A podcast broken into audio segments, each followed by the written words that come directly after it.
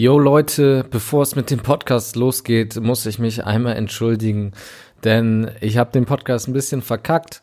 In Eile, weil ich den Podcast unbedingt noch heute Abend am Donnerstag veröffentlichen wollte, habe ich vercheckt zu checken, mit welchem Mikrofon ich aufnehme und ich habe mit dem falschen Mikrofon aufgenommen, deswegen werdet ihr gleich im Podcast eine ungewohnt schlechte Tonqualität von mir hören. Aber ja, zeitlich ist es jetzt nicht anders mehr möglich, es nochmal einzusprechen. Von daher hoffe ich, dass es nicht ganz so schlimm ist und ihr mir diesen Fehler verzeiht. Und ja, jetzt viel Spaß bei der neuen Ausgabe. What's happening? Das Update der US-Hip-Hop-Szene. Hier ist Benji und das sind die Themen dieser Folge. Und ich warne vorab, dass nicht allzu viel passiert ist in den letzten Wochen. Kendrick Lamar hat sein musikalisches Comeback gegeben. 50 Cent, Lil Pump und Lil Wayne bekommen jeweils einen Shitstorm dafür, dass sie Donald Trump öffentlich in seinem Wahlkampf unterstützen. Und Tory Lanez hat sich in einem rund 25-minütigen Statement zum Vorfall mit Megan Thee Stallion geäußert. Was genau er gesagt hat, erfahrt ihr jetzt. Also, what's happening?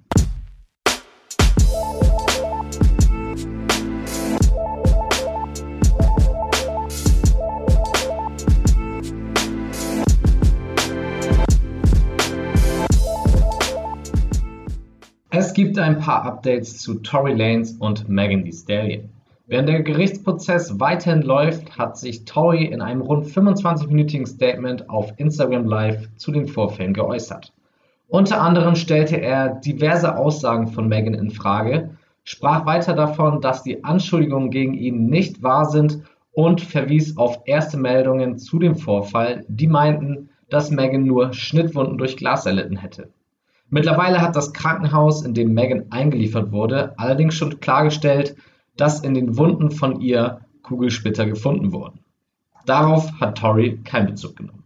Nachdem er seine Unschuld beteuerte, meinte er auch, dass er eigentlich zwei Tage nach dem Vorfall ein Statement veröffentlichen wollte, Megan Thee Stallions Management, Rock Nation, ihn aber angerufen habe, um ihn davon abzuraten. Mit welcher Begründung sie das taten, erklärte er nicht, aber er schien auf eine Verschwörung gegen ihn hinzuweisen. Weiter sagte er, dass er sich immer für die schwarze Community, vor allem für schwarze Frauen, eingesetzt hatte und dass er Megan immer noch, trotz all der Umstände, als Freundin sieht. Die Frage, wie die Kugelsplitter in Megans Fuß gelandet sind, hat er damit immer noch nicht beantwortet. Nicht wenige bezeichnen Tory deswegen auch nach dem Statement als krankhaften Lügner, der Megan nur schlecht dastehen lassen will. Megan selbst scheint diese Meinung zu teilen, denn sie reagierte auf das Statement mit einem Tweet, in dem sie Tory als verrückt bezeichnete. Weiterhin bin ich sehr gespannt, was hier vor Gericht entschieden wird. Tory versucht sich währenddessen übrigens wieder auf seine Musikkarriere zu konzentrieren und kündigte an, dass er den Markt mit neuer Musik überfluten will. Auch hier bin ich sehr gespannt, wie diese Musik ankommen wird. Er hat bereits Kollabos mit Little Mosey, Quavo und Kodak Black angedeutet, es wird also schwer werden, diese Musik zu ignorieren. Dass er es aber nicht einfach haben wird, zeigte bereits das Comeback von Quarantine Radio seines anfangs der Pandemie gestarteten und ultra beliebten IG-Livestreams. Das Problem beim Comeback? Leute in den Kommentaren warfen ihn vor, Megan angeschossen zu haben und auch wurde sein Livestream einmal abgestellt, weil mehrere Leute ihn gemeldet hatten. Wie bereits gesagt, ich bin sehr gespannt, wie sich das Ganze vor allem vor Gericht entwickelt. In den Staaten gingen wir in den letzten Tagen auf das Finale der Präsidentschaftswahl 2020 zwischen Biden und Trump zu. Dabei konnte man sehr gut beobachten, wie groß der Einfluss von Hip-Hop mittlerweile auf die normale Gesellschaft ist. Nicht wenige behaupten, dass Rapper wie zum Beispiel Cardi B, die ständig ihre Follower zum Wählen aufgerufen hat, und natürlich viele weitere Rapper auch, großen Anteil daran hatten, dass bei dieser Wahl so viele Menschen gewählt haben, wie schon seit 120 Jahren nicht mehr. Und nicht nur daran konnte man den Einfluss von Hip-Hop auf die Wahl erkennen, sondern auch daran, dass sich beide Seiten damit brüsteten, dass sich diverse Rapper im Wahlkampf auf ihrer Seite befanden. Joe Biden konnte so zum Beispiel auf die Hilfe von unter anderem Two Chains, Eminem, Beyoncé und Jay-Z setzen, aber auch Trump machte einige Schlagzeilen mit großen Rappern, die seinen Wahlkampf unterstützten. Angefangen mit 50 Cent, der auf Instagram verlauten ließ, dass er für Trump wählt weil Joe Biden die Reichensteuer für 50s Wohnort erhöhen will. Das gefällt 50 und wahrscheinlich auch anderen Rappern, die ihre Meinung aber für sich behalten haben, ganz und gar nicht. 50 meinte sogar, dass er im Fall eines Sieges von Biden die Staaten verlassen will. Dafür bekam er viel Gegenwind und ruderte letztendlich auch zurück und meinte, dass er Biden trotz der Sache mit den Steuern unterstützt. Der nächste Rapper, der öffentlich Trump supportete, war Lil Wayne, der ein Bild mit Trump postete und meinte, dass Trump ihm versprochen hat, alles für seine Community zu tun, was möglich ist. Nicht nur viele Fans waren von Wayne daraufhin enttäuscht, sondern auch seine Freundin, die sich direkt von ihm trennte, so schnell kann es gehen, und auch viele Rapper-Kollegen wie zum Beispiel Royce the 59, Lil Jon und JID. Allerdings muss man dazu sagen, dass man Wayne, was seine gesellschaftliche Meinungen angeht, schon lange nicht mehr als Vorbild nehmen sollte. Wayne ist, seitdem er ein Kind ist, reich und ist dementsprechend einfach privilegierter und ohne größere Probleme aufgewachsen als die meisten anderen von uns. Ein Punkt, den er selbst auch in Interviews häufig anbringt. Beispielsweise auch, als er vor kurzem zu Black Lives Matter gefragt wurde und meinte, dass er die Bewegung inklusive der Problematik nicht kennt. Das zeigt einfach, dass Wayne mittlerweile sehr weit von der Realität entfernt ist. Für viele ist das umso ärgerlicher, denn Wayne hat eine große Fangemeinde und die könnten durch das Foto mit Trump manipuliert worden sein. Hier aber nochmal der Hinweis, dass Rapper Entertainer sind und keine Politiker und man sich eigentlich nicht an Entertainern halten sollte, wenn es um Politik geht. Da gibt es andere Plattformen. Aber die Politik weiß, dass sie durch die Rapper große Zuschauermengen erreichen kann und so versuchen sie es halt immer wieder, Rapper für sich zu gewinnen. Wie sie das versuchen, offenbarte Rich the Kid, denn der entblößte Trumps Kampagne, als er einen Chatverlauf veröffentlichte, aus dem klar wurde, dass Trumps Team ihn einfliegen lassen wollte für ein Foto mit Trump. Sie wollten ihn mit Connections zu Milliardären und einem elitären Kreis ködern, doch glücklicherweise sind nicht alle Rapper käuflich, denn Rich the Kid lehnte das Angebot ab. Im Gegensatz zu Little Pump, der auch wegen Bidens Steuerplänen Trump unterstützte und dann fröhlich auf Wahlkundgebungen mit Trump posierte. Und das, obwohl Donald Trump gar keine Ahnung hatte, wer Pump eigentlich ist, konnte man daran erkennen, dass Trump ihn als Little Pimp ankündigte, als er ihn auf die Bühne holte. Ein deutlicheres Zeichen dafür, dass Trump nur Pumps Popularität ausnutzte, gibt es wohl nicht. Little Pump auf der anderen Seite hoffte wohl, dass sein Pro-Trump-Verhalten positive Auswirkungen auf seine Karriere haben würde, quasi nach dem Motto, jede PR ist gute PR, Trolling, den 6-9-Weg quasi. Und ob Trolling oder nicht, Pump chased die Cloud und stand immerhin die nächsten Tage in den Headlines. Mittlerweile hat er aber über 200.000 Follower bei Instagram verloren und von daher ging das wohl eher nach hinten los. Ein weiteres Beispiel, welche teilweise grenzwertigen Taktiken Politiker finden, um Rapper auszunutzen, ist folgendes. Ice Cube hat sich mit Donald Trump getroffen, um über den Platinum-Plan zu sprechen, der um die 500 Milliarden Dollar in die Black Communities investieren soll. Ice Cube erhielt viel Kritik dafür, dass er mit Trump und den Republikanern darüber redete, anstelle von den Demokraten. Viele sahen das eben als ein Co-Sign von Cube gegenüber Trump. Cube stellte wiederum klar, dass er auch mit den Demokraten in Gesprächen war, diese allerdings noch nicht so weit kamen. Auch meinte er, dass er seiner Community helfen will und da ist es ihm egal, wer im Weißen Haus sitzt, weil geholfen werden muss den eh. Wie die Kampagne um Trump Cubes augenscheinliches Co-Sign aber trotzdem für sich ausnutzte, sie posteten ein photoshopptes Bild von 50 Cent und eben Ice Cube, auf dem beide eine Trump 2020 Cap trugen. Und ja, es war sehr deutlich gefotoshoppt, denn das originale Foto wurde erst ein paar Monate vorher von den beiden gepostet. Trotzdem postete der Sohn von Trump das Foto und das, obwohl sowohl 50 als auch Ice Cube zu dem Zeitpunkt schon deutlich gemacht hatten, dass sie Trump nicht unterstützen. Echt verrückt also, aber ja, so scheint der Wahlkampf in den USA abzugehen. Ich will nicht wissen, wie viele Leute dieses Foto für echt gehalten haben. Naja, wenn wir über die Wahl sprechen, müssen wir natürlich auch über Kanye West sprechen. Der schaffte es ja bekanntlich in zwölf Staaten auf den Wahlzettel und bekam hier circa 60.000 Stimmen, was einem Prozentsatz von nicht einmal 0,04 Prozent der Gesamtstimme entspricht. Eine Stimme davon kam natürlich von Kanye selbst, der das in wahrer Kanye-Manier groß auf Social Media zelebrierte, dass er für die Person wählt, die er am meisten vertraut, sich selbst. Obwohl Kanye ca. 12 Millionen Dollar für seine Kampagne investiert hatte und ein Großteil des Geldes sogar aus seiner eigenen Tasche kam, sieht er das Ergebnis nicht als Flop an. Er sieht es eher als Testphase und hat schon bekannt gegeben, dass er es 2024 nochmal mit mehr Vorlauf und einer nicht so chaotischen Kampagne versuchen möchte. Mal schauen, wie das dann ausgeht. Übrigens beefte Kanye auch noch kurz mit der Schauspieler Jennifer Aniston, die meinte, dass es nicht lustig wäre, für Kanye zu wählen und forderte ihre Follower stattdessen auf, verantwortlich zu wählen. Das fand Kanye aber nicht so cool und konterte mit dem ja schon witzigen Statement, dass die Serie Friends, in der Aniston mitspielt, auch nicht lustig war. Kanyes Humor muss man einfach lieben. Und in weiteren politischen Rap-News hat Didi verkündet, dass er eine politische Partei gründet. Die Partei mit dem Namen Our Black Party soll eine Plattform werden, die schwarze Politiker unterstützt und deren Karrieren startet. Und auch soll sie eine Alternative sein, denn weder Trump noch Biden hätten dieses Jahr die Stimme der schwarzen Community laut Didi verdient. Ein bisschen geht er damit in eine ähnliche Richtung wie Kanye und versucht so das Zwei-Parteien-System der USA aufzuschlagen. Aktuell müssen sich die Bürger ja bekanntlich dort zwischen den Republikanern und den Demokraten entscheiden und viele Menschen wählen alleine wegen Trump die Demokraten, obwohl sie einzelne Punkte bei den Republikanern vielleicht besser finden und auch Joe Biden als Kandidat der Demokraten hat schon einiges gemacht, um es sich bei einigen Menschen zu verkacken. Von daher ist es Not gegen Elend da aktuell und ja, wie gesagt, es fehlen die Alternativen und diese Alternativen sollen jetzt zum Beispiel durch die Partei von Deli geschaffen werden. Mal schauen, wie sich das in den nächsten Jahren entwickelt.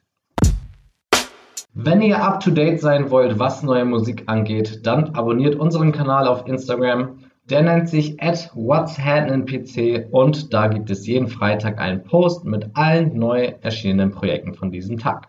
Hier in der New Music Rubrik des Podcasts erzähle ich euch von den neu angekündigten Alben und da gab es seit der letzten Folge einige.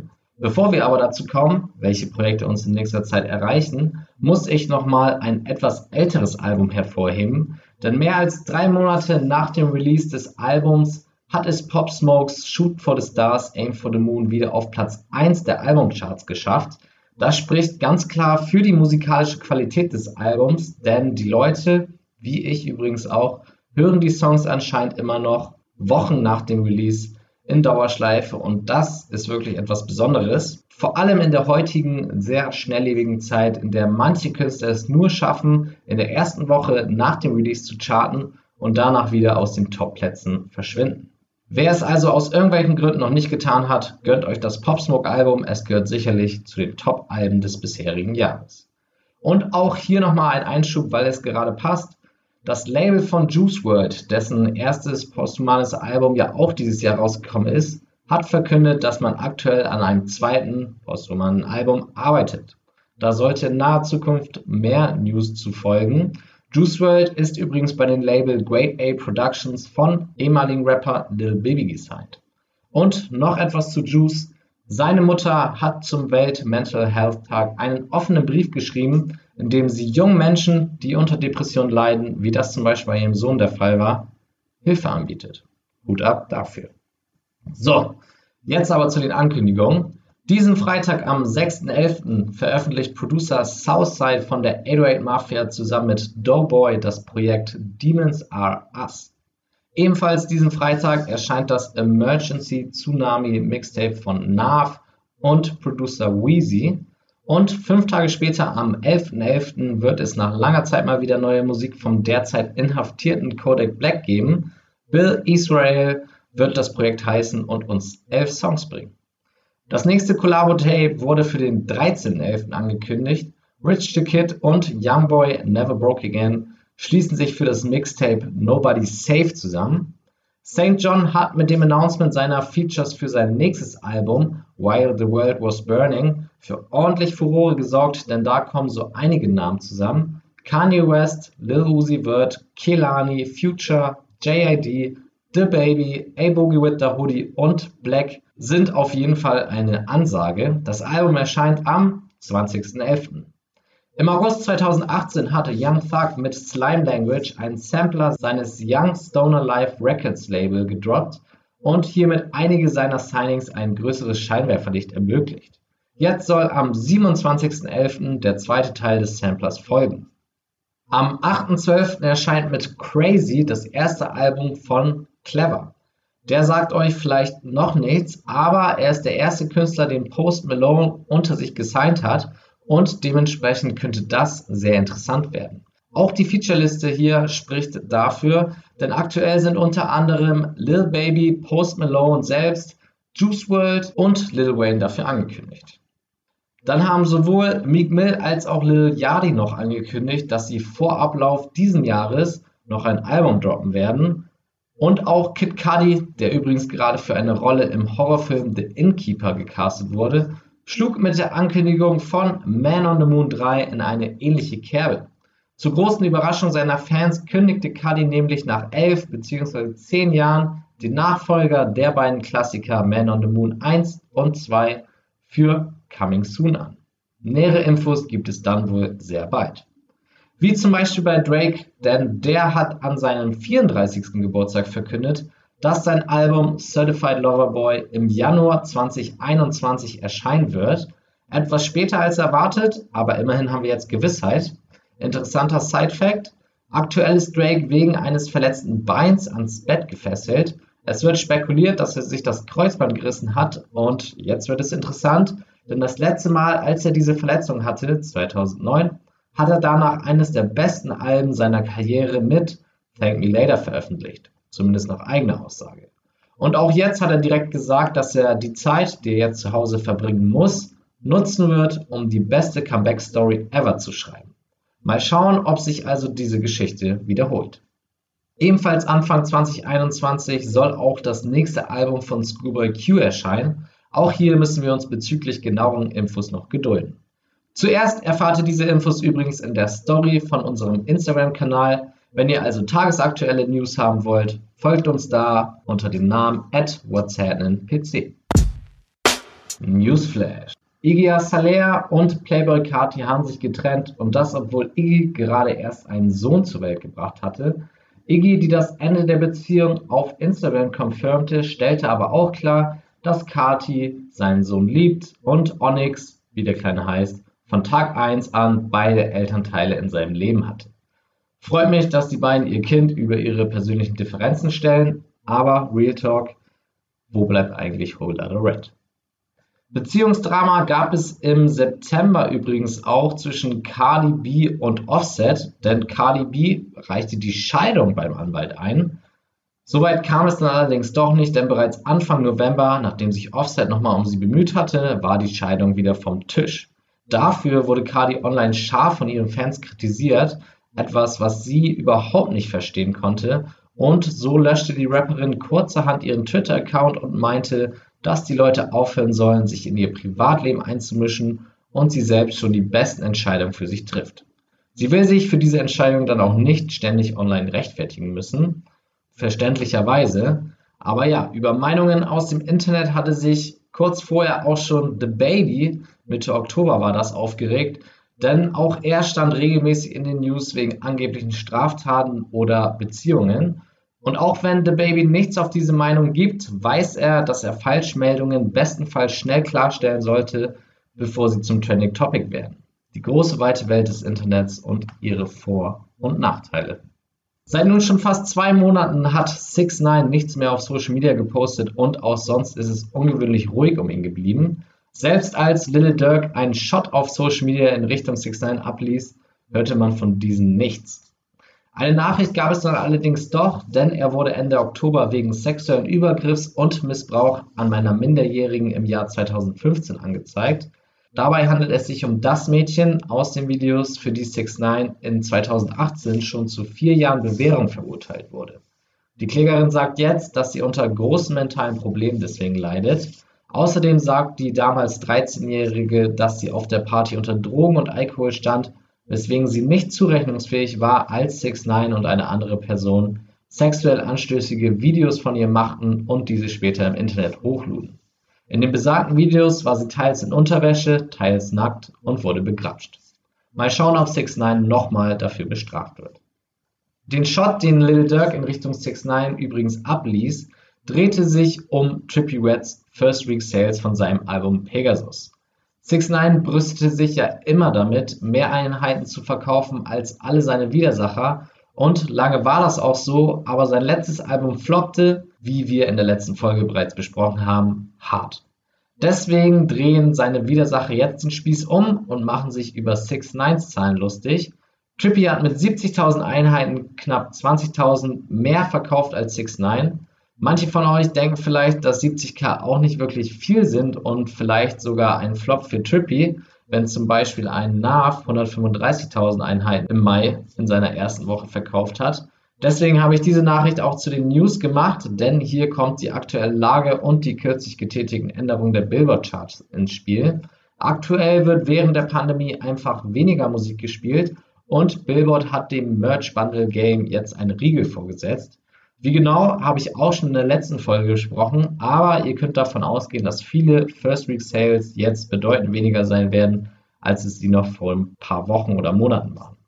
Dementsprechend ist Trippy mit 70.000 Einheiten in der aktuellen Pandemie und trotz dem Fakt, dass sein Album bereits vor Wochen gelegt ist, sehr gut dabei. Aber ich denke, dass die Rapper schon bald einen neuen Weg finden werden, um die Charts und ihre Zahlen zu finessen sehr beliebt aktuell ist zum Beispiel das Release eines Deluxe-Albums noch in derselben Woche wie das ursprüngliche Album, denn die Streams von den zusätzlichen Songs werden so noch in die erste Woche mit einberechnet.